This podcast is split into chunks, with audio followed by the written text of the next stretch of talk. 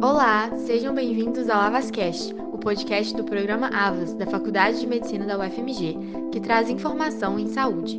Meu nome é Cristiana. E eu sou o Fernando. E somos estudantes de medicina do sexto período da UFMG. Nessa edição, vamos falar sobre o combate à inatividade física no contexto do Covid-19. Em uma época de isolamento social, necessário para evitar a infecção e disseminação do coronavírus, a realização de atividades físicas ficou sem dúvidas restringida. Com isso, acredita-se que o mundo está, na verdade, enfrentando duas pandemias, a do Covid-19 e a da inatividade física.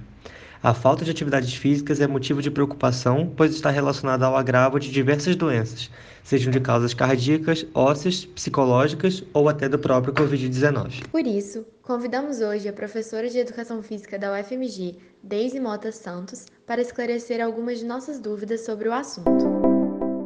Olá, professora Deise. É um prazer ter você aqui hoje. Seja bem-vinda.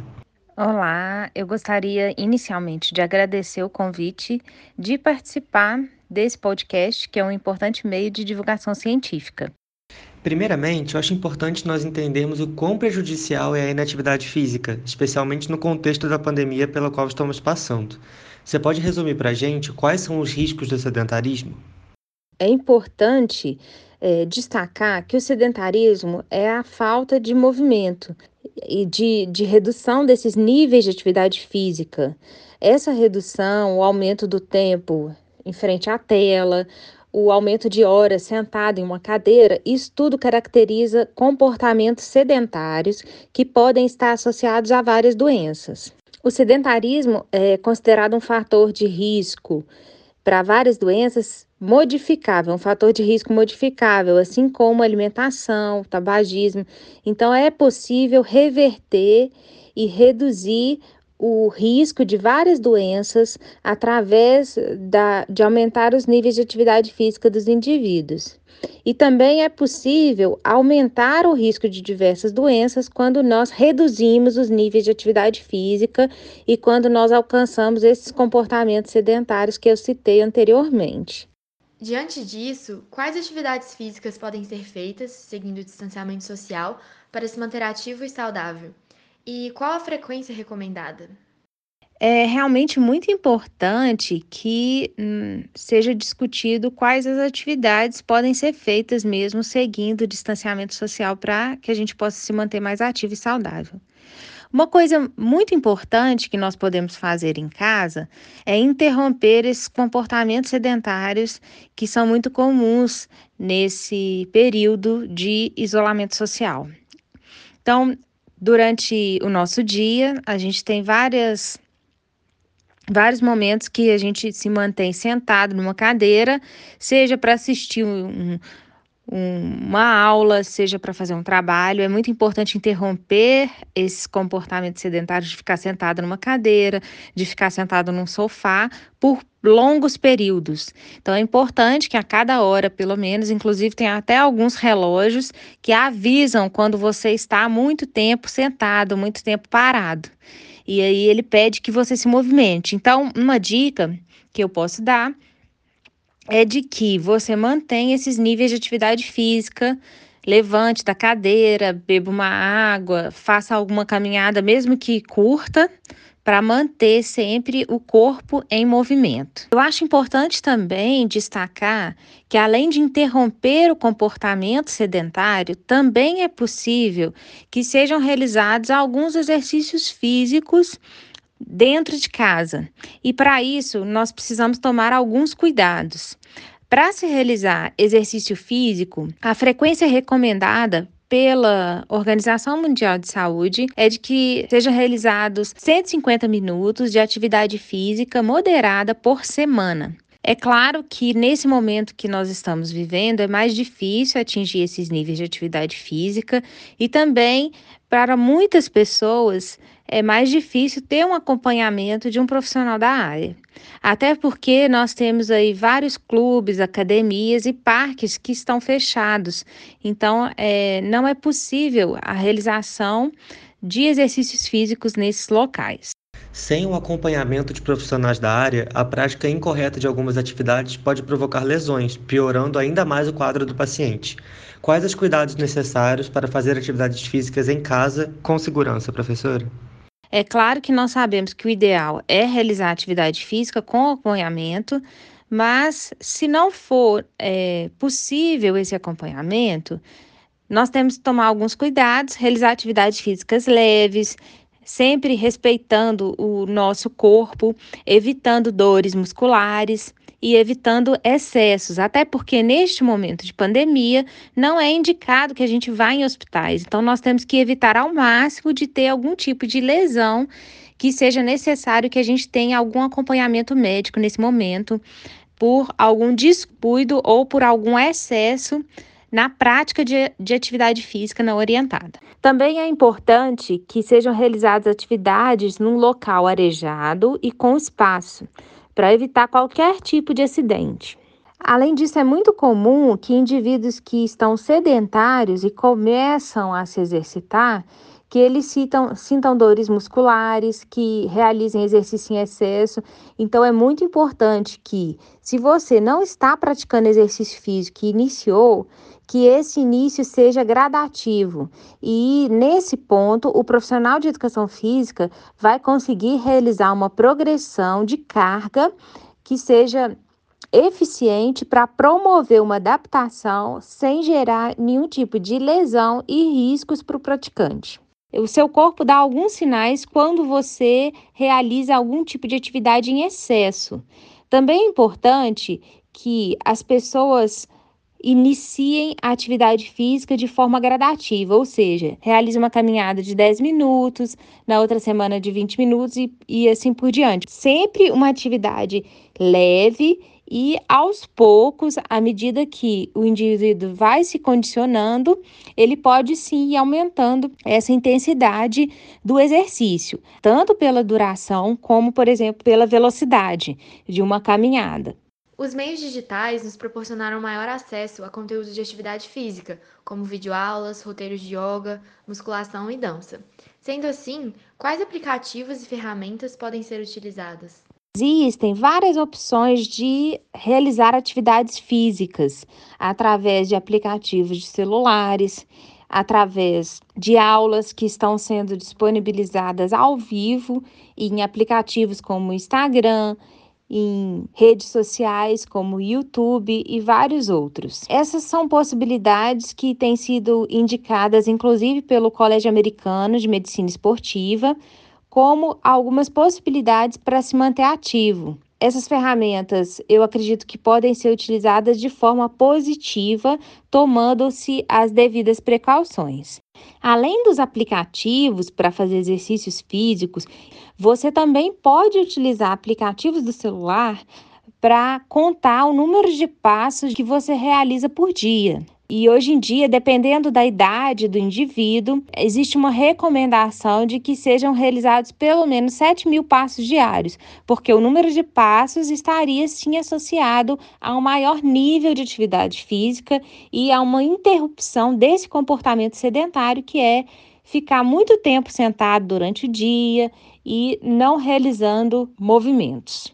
No entanto, professora, pensando na grande parte da população que não tem esse acesso e que depende de academias da cidade e atividades propostas pelo OBS da região, como promover a realização de atividade física? A abertura dessas academias no cenário atual é uma possibilidade? Com relação à abertura de academias e, e atividades propostas também pela Unidade Básica de Saúde, Nesse momento atual que o Brasil se encontra, eu acredito que em algumas regiões não é possível a abertura de academias, porque são locais fechados onde nós temos uma grande aglomeração de pessoas respirando de forma bem profunda, o que também aumenta o risco de contaminação com o vírus. Tem alguns estudos mostrando que a contaminação com o vírus aumenta quando você aumenta o número de pessoas que essa pessoa se relaciona. Quanto mais tempo um indivíduo fica em um local, maior o risco de contaminação. E também, quando comparando-se ambientes abertos, os ambientes fechados também apresentam um maior risco de contaminação.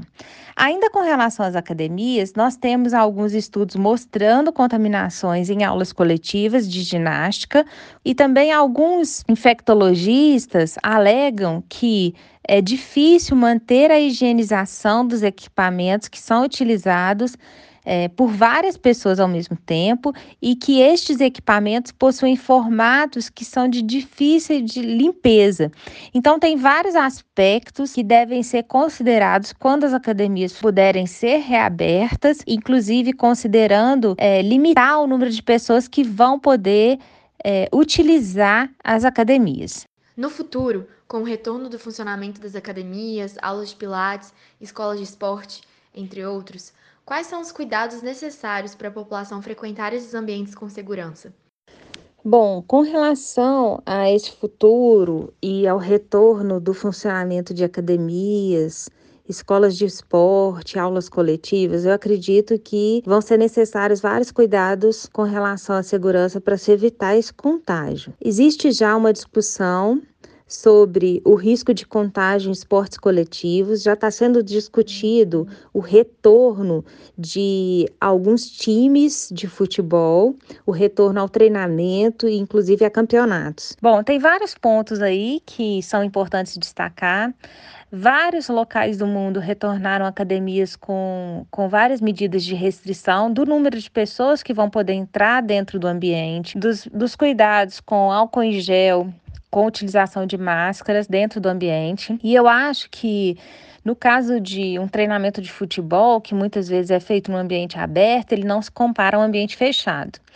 Existe uma grande discussão ainda a respeito do uso ou não de máscaras. Entretanto, ainda não existe um consenso e um documento da Organização Mundial de Saúde que indica o uso durante o exercício físico e nós temos algumas considerações aí com relação ao uso de máscara. As outras medidas, como utilização de álcool em gel, utilização é, lavagem de mãos, evitar é, se utilizar dos bebedores desses locais, também são medidas que podem ajudar a reduzir os riscos quando esses locais forem reabertos.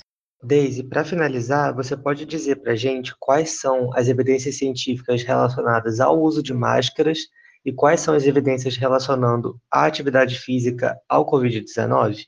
A máscara, ela é utilizada justamente para se proteger desse contágio. A Organização Mundial de Saúde sugere que a máscara tenha três camadas, pelo menos, e com essas três camadas, o que vai acontecer com o indivíduo que está realizando o exercício físico é que vai ter uma maior dificuldade para esse indivíduo respirar. E nós sabemos que durante o exercício físico, durante o esforço, nós é, aumentamos a ventilação e devido a essa contração muscular. Então, nós temos essa, esse aumento da, da, da taxa respiratória, e em alguns tipos de atividade a gente tem até alguma respiração mais profunda. Tem algumas hipóteses de que atletas, por terem essa respiração mais profunda e mais acentuada, por realizarem atividades físicas mais intensas, estariam no maior risco se fossem. É, se tivessem contato com o vírus. Porque existe uma teoria de que quanto mais profundamente o vírus alcançar as vias aéreas, maior o risco desse indivíduo apresentar sintomas mais graves da Covid-19. Com relação às evidências de que o exercício poderia proteger os indivíduos de quadros mais graves e severos da Covid-19, existem alguns, algumas hipóteses que foram levantadas e inúmeros, inúmeros artigos científicos que sugerem esse efeito anti-inflamatório do exercício físico, modulando o sistema imune, protegendo esse sistema imune. É, seria uma resposta anti-inflamatória do exercício, que essas células já estariam preparadas para poder agir.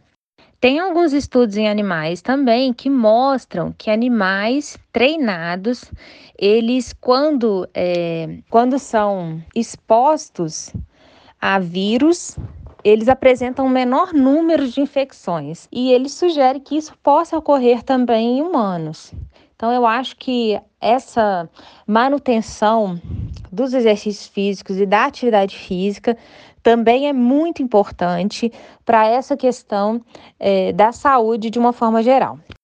A última questão que eu gostaria de dar um destaque também é da importância do exercício físico para o humor, para depressão e para ansiedade. Nessa quarentena, a gente tem observado várias pessoas que têm apresentado esses sintomas né, de depressão, de humor, de ansiedade, de pior do humor. Então, o exercício físico, tem vários estudos que têm demonstrado que o exercício ele tem uma atuação importante nesse sistema.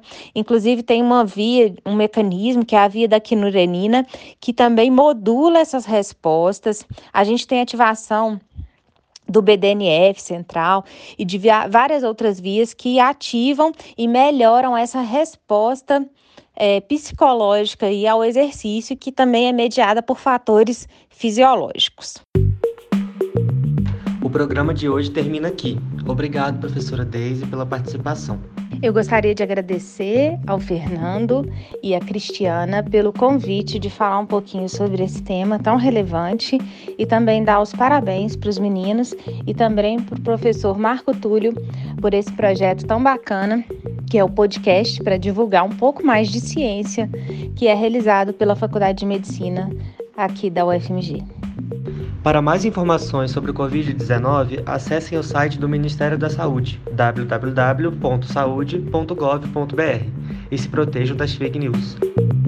Comigo e com a Cristiana, na produção desse episódio, temos a Elke do Vale e a Gabriela Costa Longa, com coordenação do professor Marco Tolho Sintra, da professora Rosália Torres e apoio da comunicação social da Faculdade de Medicina da UFMG.